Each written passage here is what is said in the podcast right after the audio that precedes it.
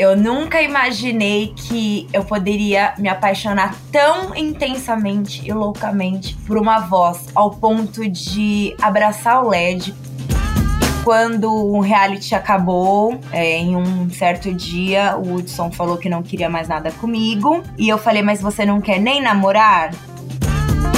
A solidão da mulher preta é real. Mas é um dever nosso, né? Ser feliz e sermos amada. Entraria em outro reality? Entraria em outro reality, Kênia. Olá, eu sou a Kênia Sade e você está ouvindo Tona Trace, podcast da Trace Brasil, multiplataforma dedicada ao melhor da cultura afro-urbana do Brasil e do mundo. Aqui a gente se conecta com arte, música, histórias transformadoras e também cruza as fronteiras e dialoga com as diásporas africanas. Então vem comigo que o Tona Trace começou. começou, começou.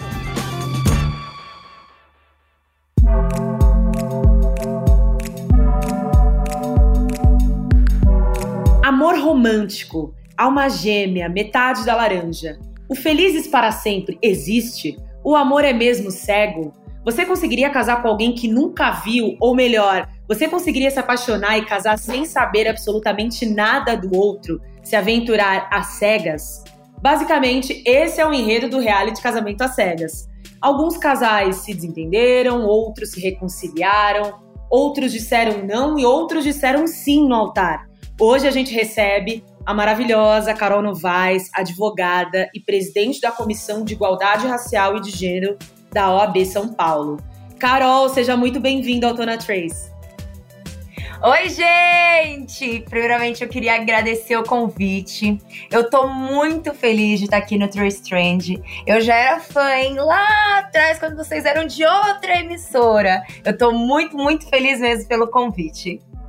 Eba, que delícia! Aposto que esse papo vai ser muito bom. Carol, casamento às cegas é um fenômeno, né? Dentro e fora das redes. Você imaginou que a repercussão seria dessa dimensão? Kênia, você sabe que a gente ainda não tem muito noção de que a repercussão tá tão grande? Eu confesso para você, é muito engraçado isso. Eu não sei se é porque a gente vivenciou isso, mas uma dimensão a gente não tem muito, não. É, é engraçado, né? Quando falam, você tem noção da repercussão? Eu falo, não. Mas lá dentro do confinamento, assim, você não tinha ideia do que podia virar esse programa, porque o versão americana foi um sucesso, mas a versão brasileira ninguém sabia, né, o que poderia ser. Isso, é, lá dentro a gente não tinha noção, a expectativa era alta, mas assim, o que a gente imaginou tá sendo muito maior aqui fora. É, eu imagino. Então, se eu posso falar se eu tinha noção da repercussão, não, não tinha, mas o que a gente colocou como uma base tá cinco vezes maior. E por que que você acha que esses realities de relacionamento fazem tanto sucesso? É porque todo mundo tá em busca do amor? Eu acho que não só porque todo mundo tá em busca do amor, muitas pessoas desistiram do amor. E tem gente que fala assim: "Ai, deixa eu assistir para ver se realmente vai dar certo, para ver se realmente as pessoas é, se entregam ou não, ou se tá todo mundo ferrado como eu. Sei lá, eu acho que reality é uma coisa que é gostoso. A gente, brasileiro, tem essa coisa de gostar de, de cuidar da vida dos outros, né? A gente gosta de espectador da vida alheia. Então, acho que por isso que faz sucesso. O brasileiro sabe fazer reality. Brasileiro sabe fazer reality. É, isso é. Não, então, e aqui fora, no mundo real, que você estava falando, né, dos relacionamentos das pessoas aqui fora, e que no programa é muito diferente.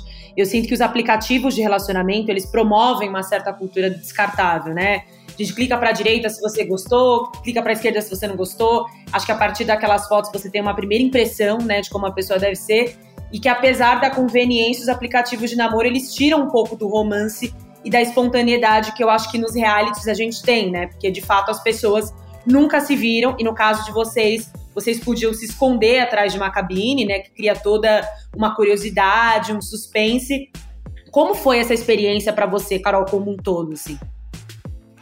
Kênia, eu nunca imaginei que eu poderia me apaixonar tão intensamente e loucamente por uma voz ao ponto de abraçar o LED, coisa que eu falava, imagina que eu vou abraçar LED, tava abraçando LED, chorar, eu sentia muita falta, muita saudades, assim, quando iríamos dormir, e eu já ficava ansiosa pelo outro dia. É, a gente é imerso a uma coisa tão intensa que vocês falam assim, ah, eles são muito emocionados, muito, imagina dizer eu te amo logo assim. Gente, não tem como não se apaixonar. É, é impossível não se apaixonar, literalmente isso. Então você provou com esse experimento de que o amor realmente é cego. o amor realmente é cego, mas depois de um tempo você começa a enxergar, né? Exatamente, exatamente. E assim, você disse sim no altar, muito corajosa, né? Na minha opinião, você era uma das noivas mais radiantes, assim, eu vi muita verdade em você, na sua emoção na maneira como você se entregou. E aí eu queria saber, do momento que você se inscreveu no programa, né? Qual era o seu real objetivo? O meu real objetivo, Kênia, foi me apaixonar. Eu queria muito ter um casamento, porque aqui fora eu já tive é, relacionamentos duradouros, relacionamentos muito intensos e não tava dando certo. Eu falei assim: bom, eu que já sou uma pessoa não muito normal, quem sabe se eu for para um experimento eu não tenho êxito. E aí fui e me joguei de cabeça, eu sou muito romântica. Então quando saiu o gringo, minhas amigas falavam: esse reality show é a sua cara. Quando surgiu a oportunidade do Brasil, eu falei assim: ah, eu vou me jogar. Sim, mas depois do sim no altar veio o não, né? E aí eu queria saber o que, que aconteceu, porque o Thiago e a Nanda terem se separado não foi uma novidade para ninguém, eu acredito. Mas você e o Hudson pareciam muito entrosados, né? Vocês eram meu casal favorito é, a vida real ela se impôs, Carol? Sim. É, quando o reality acabou, é, em um certo dia, o Hudson falou que não queria mais nada comigo. E eu falei, mas você não quer nem namorar? E ele falou, não. É, foram coisas que ocorreram aqui fora. Foram sete meses de diferença desde o último episódio, que foi do nosso casamento, até o primeiro episódio ao ar. E eu assisti muita coisa que lá dentro era dita para mim de forma diversa. E isso foi me chateando muito, Kênia, ao ponto de que hoje eu não falo mais com ele. É, acontece, né? Eu imagino mesmo que as coisas devam ser bem diferentes. Você sentiu isso no reality, por exemplo, quando as câmeras estavam ligadas, era um comportamento, quando desligavam era outro? Ou você só percebeu depois que você saiu e assistiu ao programa? Não, lá dentro ia tudo muito bem e eu só percebi quando eu assisti ao programa, principalmente ao ver depoimentos, porque me era dito, ai, ah, os meninos falaram mal de você, mas quando eu assisti era outra coisa. Ah, você deveria é, chamar seu pai, mas quando eu assisti o depoimento foi dito outra coisa. Então essas pequenas coisinhas foram me magoando muito ao ponto de não mais querer nem falar com ele. E outras coisas que aconteceram também aqui fora, que eu acho que nem. É muito injusto, talvez, com vocês de falar, ah, os, mo os motivos são nossos, porque vocês vibraram muito por mim. Mas são coisas que eu prefiro deixar para trás, são coisas que ainda me doem um pouquinho. E dia a dia eu tô curando, então acho que tem coisa mais legal pra gente falar do que os com certeza. Com certeza. Você é uma mulher independente, feminista, maravilhosa. Eu aposto que a sua mãe deve ser uma mulher tão incrível, inspiradora quanto você, né? E o amor tá aí para nós. Tenho certeza que você vai ser muito feliz.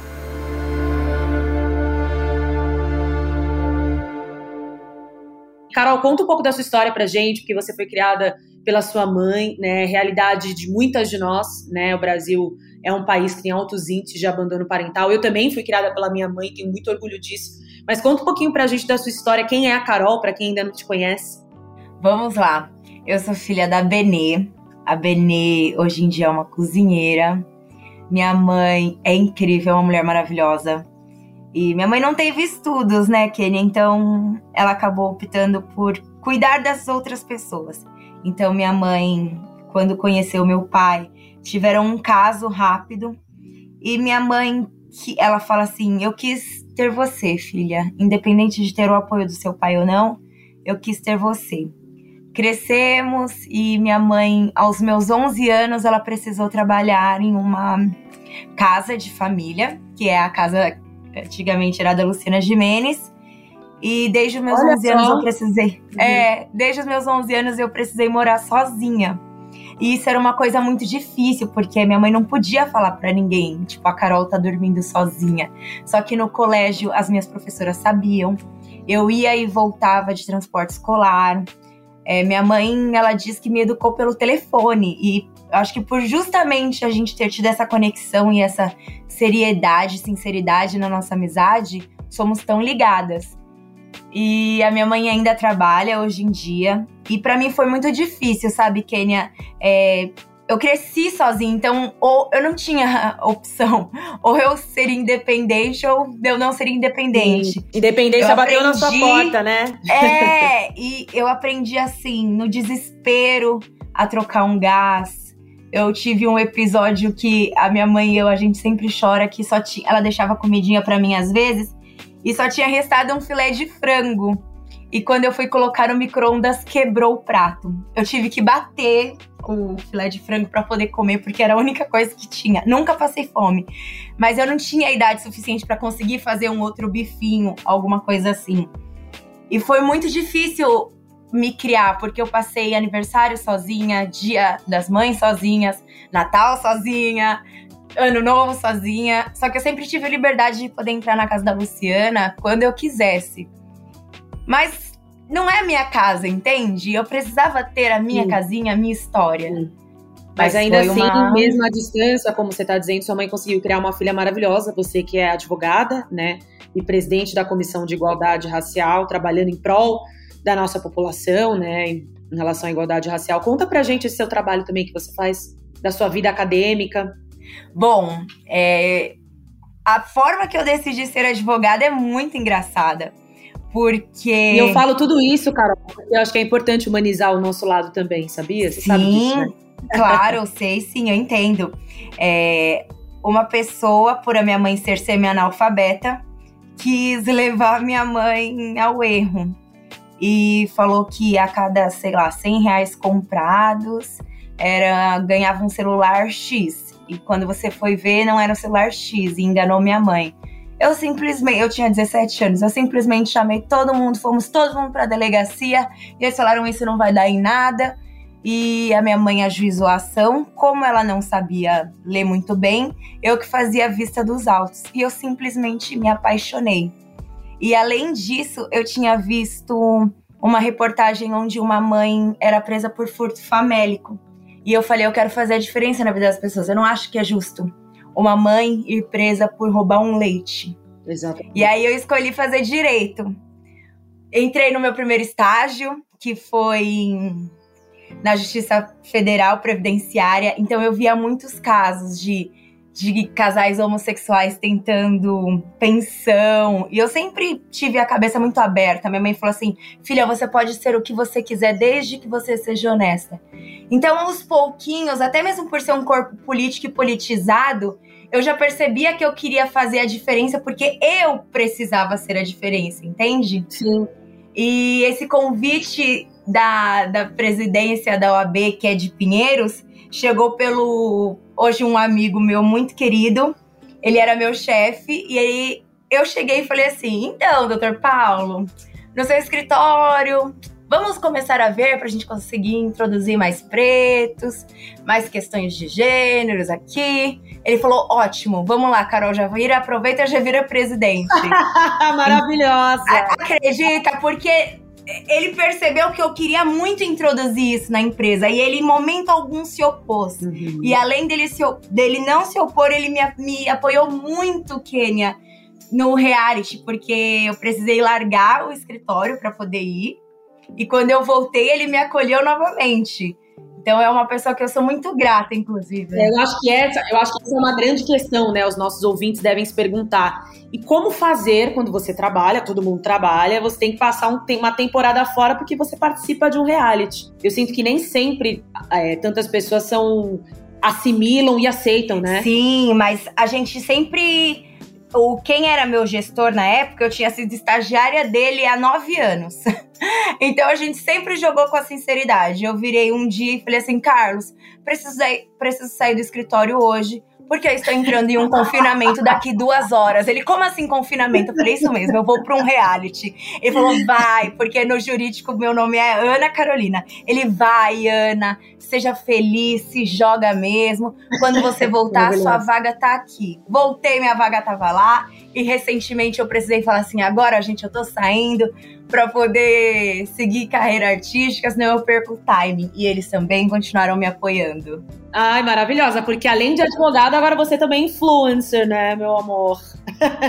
Ai, vocês viram, gente? Eu nem imaginei. E muito engraçado, Kênia, que eu só comecei a ter uma noção disso quando eu falei muito de mãe solo e as pessoas começaram a me marcar falando: "Essa é a minha família não tradicional". Eu chorava e eu mostrei para minha mãe porque minha mãe ficou muito sentida com esse episódio. E minha mãe falou assim: "Filha, que coisa mais linda, filha". A gente chorava tanto, tanto, tanto. A gente talvez que somos assim, você e eu somos filhas de mães solos. Mas a gente não imagina que tem muito mais gente que também tem orgulho disso. Eu não tinha essa sensação, porque para mim a minha mãe é minha mãe e minha família era esse ponto. Exatamente. Inclusive, um beijo aqui para as nossas mães. Como que é o nome da sua mãe de novo, Carol? Quero mandar um beijo para ela. Benê. Benê, um beijo para dona Benê, um beijo aqui para minha mãe, dona Regina maravilhosa, que também me criou sozinha tô aqui agora e você também, em lugares, mulheres negras na liderança sempre. Isso mesmo! Parabéns, viu, dona Regina? Que filha incrível!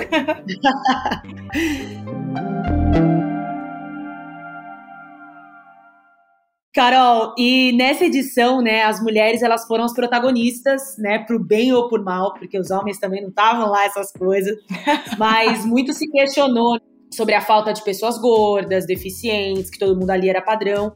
Mas eu confesso ter ficado feliz de ver participantes negros, porque diferente dos realities americanos que tem uma boa proporcionalidade de pessoas negras, a gente sabe que no Brasil não funciona assim, principalmente quando a gente fala de reality de namoro, afetividades, fazendo um recorte para mulheres negras retintas. Eu queria até trazer um dado aqui para os nossos ouvintes que as mulheres negras são minoria no mercado matrimonial, é muito triste. Ou seja, são as mulheres que menos casam, né? A solidão da mulher preta é real. Exatamente, exatamente. Mas é um dever nosso, né? Ser feliz e sermos amada. E aí eu queria te perguntar se você tinha medo, Carol, de lá dentro, enfim, não ser aceita ou de não se identificar com alguns participantes, alguma coisa assim. Kênia, eu não tive medo, porque hum, se não ocorresse, era porque não tinha que ocorrer. Eu acredito muito que tudo acontece porque tem que ser. Então eu me joguei, acabei até me envolvendo com dois, né? E aí eu dei preferência ao meu ex-marido. Mas é, é muito incrível. Quando a, a cena épica, que quando a gente se identifica preto, é um alívio. Porque eu falei, alguém vai compreender as minhas lutas, porque não tem problema eu me relacionar com um branco, mas ele tem que ter ciência do que é o privilégio branco só por ser branco. E aí, às vezes, tem muito branco que não tem, né? E aí é mais complicado ainda. Que não tem uma consciência racial, né? Aí fica difícil. Exatamente. Que, por exemplo, falar ah, eu sou contra a cota. Não, mas por que, que você é contra a cota? Você não acha que é uma reparação histórica? E até você conseguir explicar isso, Kenny, é tão difícil. Estamos aí há séculos tentando explicar, né? e ainda assim tem gente que não compreende. Eu não sei se não compreende por falta de entendimento mesmo, Kenny, ou por maldade às vezes eu me pergunto assim, e eu tenho um professor, inclusive, incrível, Thiago Pellegrini, e ele me ensina tanto, ele fala, Carol, tenha calma, ensine, e o Thiago é branco, e ele fala assim, eu sei que a gente tem privilégio branco, mas nunca deixe de explicar, Carol, porque é importante que as pessoas saibam. Mas se você perder muito a paciência, não explica, não. Exatamente. Se perder a paciência, não explica. Vai lá no Google, aprende, entendeu? Tem tanta gente legal falando sobre o assunto AD Júnior, de Jamila Ribeiro, tantos nomes, né? Nossa. Então, vai lá Silvio Luiz de Almeida. Silvio Luiz de Almeida. Uhum, muitos, é isso mesmo. Carol, eu sei que você é bem romântica, mas aí eu queria te perguntar agora do futuro. E aí? O que você espera depois desse reality? Como tá a sua vida? Quais são os seus planos para o futuro? Kênia, é muito engraçado que eu vou te responder agora, mas eu me sinto um pouco amedrontada por me relacionar novamente, porque eu me senti muito mal com o que eu vi depois. Eu falava, não acredito que, que eu me dispus a isso. Então hoje eu tô muito focada na minha carreira. Não deixei de acreditar no amor, gente. Não deixem de acreditar no amor. O amor é incrível, mas eu ainda tenho mágoas, então eu prefiro curar minhas mágoas para poder depois voltar a confiar em alguém, porque, gente, metade de mim é amor, outra metade também, e o próximo relacionamento eu vou me jogar de cabeça na mesma intensidade. Mas agora eu vou dar uma seguradinha, investir em carreira, trazer rede de apoio, porque eu tô com um projeto de rede de apoio. Muitas mulheres me mandaram mensagens falando: Carol, me ajuda. Como você consegue ser segura? Carol, eu tenho Incrível. um problema que o meu marido é, eu tenho um problema que o meu marido. Seja, você já representa muitos, muito para muitas mulheres do Brasil, né? Sim, Kênia, isso foi muito importante para mim. Porque eu não tinha noção que eu poderia influenciar tanto assim. E as pessoas me pedem ajuda de todas as formas. Carol, o que fazer? Tem uma, Kênia, que eu chorei. Ela falou assim: no dia que eu descobri que eu estava grávida, eu fiquei solteira. Nossa. A pessoa, como que a pessoa larga ela só de saber que ela tá grávida. Entende a gravidade disso? E ela falou: Carol, me ajuda, eu preciso de ajuda psicológica. Aí reuni um monte de terapeuta, psicóloga, tem um psiquiatra incrível. E a gente tá montando um grupo no Telegram. Para muitos, a gente vai fazer valores sociais e outros atendimento gratuito.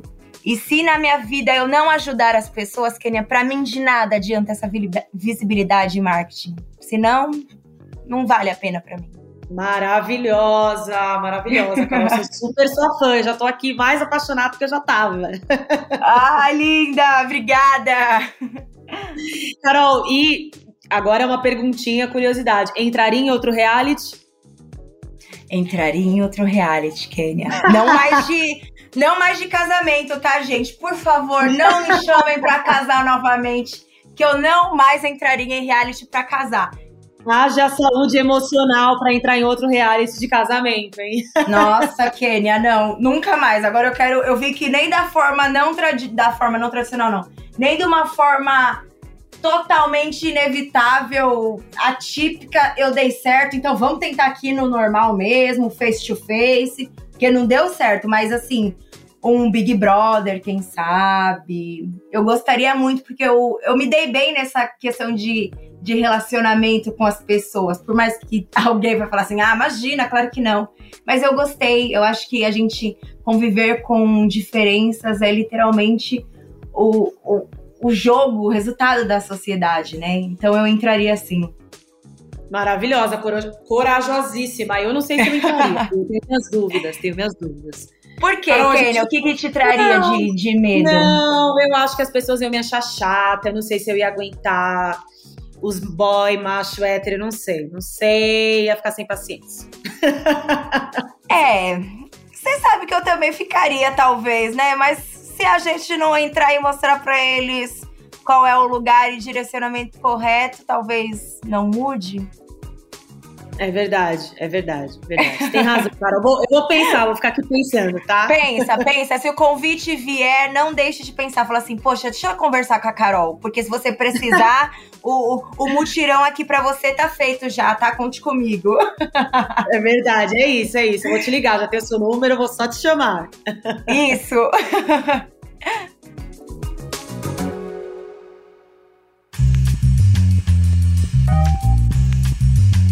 Carol, a gente tem um quadro aqui, a gente está chegando perto do final da nossa entrevista. A gente tem um quadro aqui chamado Playlist, né? E hoje o tema são músicas românticas. Ui. E eu queria que você trouxesse algumas músicas que te inspiram a ser mais romântica, enfim, músicas que você gosta de ouvir, que te deixam emocionada. Conta aí pra gente. Gente, primeiro que eu sou apaixonada por Emicida, né? Inclusive sonhei com ele hoje. Sonhei que a gente tava numa festa. Mentira! Eu, ele, eu amo! o Rael é uma pessoa que eu já era fã e eu consegui ter uma proximidade com ele maior. Então, Emicida, Rael, Tô apaixonada por Ian. Nossa, sabe assim? É, meu grande amor. Gente, que voz que tem aqueles dois, pelo amor de Deus. Eles são maravilhosos. Muito! Sim, eu, amo. eu gosto muito de Lucas Carlos, gosto muito de Beyoncé. É, eu fiz uma playlist lá, favoritas da K, e tem essas músicas, assim. E uma que eu não deixo de escutar nunca, mas não é muito romântica, aliás. É romântica porque é amor próprio. Eminência Parda. Nossa, essa música me, me faz me amar de novo. Eu é adoro também. Uhum, eu gosto muito. Eu traria é, eu traria já outro estilo musical, porque eu gosto também de ouvir muita música dos anos 80, assim, americana, hum. as baladas. Anita Baker, Sweet Love, sabe? Uma coisinha bem romântica, assim. Sei. Afinal de contas, sou canceriana, canceriana é romântica. É. Muito, muito romântica. Muito romântica. Da Minnie Happerton, que é Inside My Love. E da Lineker, que não poderia deixar de falar da Lineker. Pra mim, todas as músicas Ai. dela são muito românticas, invadem, assim, como Baby 95 e Barato Total da Gal Costa, que é uma música muito para cima, que eu acho que quando a gente tá apaixonado, a gente tá sempre para cima e alegre. Tanto faz o quente, tanto faz o frio, você só quer estar tá ali com a pessoa. E é um sentimento muito gostoso de ter. Ai, literalmente, Kênia. Adorei sua playlist, hein? Vou adicionar aqui na minha. Adicione, adicione essas músicas que você não vai se arrepender. Sim.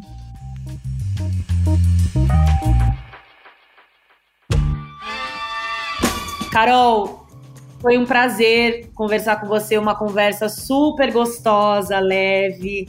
E eu espero que você seja muito feliz. Você é uma mulher muito inspiradora, que representa muito para mim e para tantas mulheres do Brasil. Então espero que você siga com a sua mensagem de amor, paz e harmonia. Kênia, saiba que é recíproco. É... Só de ter falado com você, meu coração já ficou quentinho. Eu quero te conhecer pessoalmente. Vamos, e, vamos marcar, por favor. Bora marcar. E, gente, me acompanhem nas redes. Meu Instagram é Carol Novaes. E tem muita coisa ali para eu compartilhar de conhecimento, pra gente trocar experiências e tudo mais. E mais uma vez, obrigada, Trace Trends, Tona Tracy. Eu amei participar daqui, porque eu sou fã de verdade de vocês. Ai, que delícia ouvir isso. Que delícia. A Trace tá aí para isso, né? Para fazer a diferença. Sim, e como vocês fazem? Vocês já trouxeram amigos aqui meus incríveis, Bivolt, Bruna Bandeira, eu sou apaixonada. Ai, é isso, que linda. Obrigada, Carol, muito obrigada, viu? Um beijo para você. Volte sempre à família Trace. Obrigada, gente. Um beijo, fiquem bem. E é isso, gente. Chegamos ao fim do podcast Tona, Tona Trace. Trace. Sigam a gente nas redes sociais, arroba Trace Brasil no Instagram e no Facebook e Twitter, Trace Underline Brasil. Toda quinta-feira tem episódio novo do Tona Trace na sua plataforma de áudio preferida.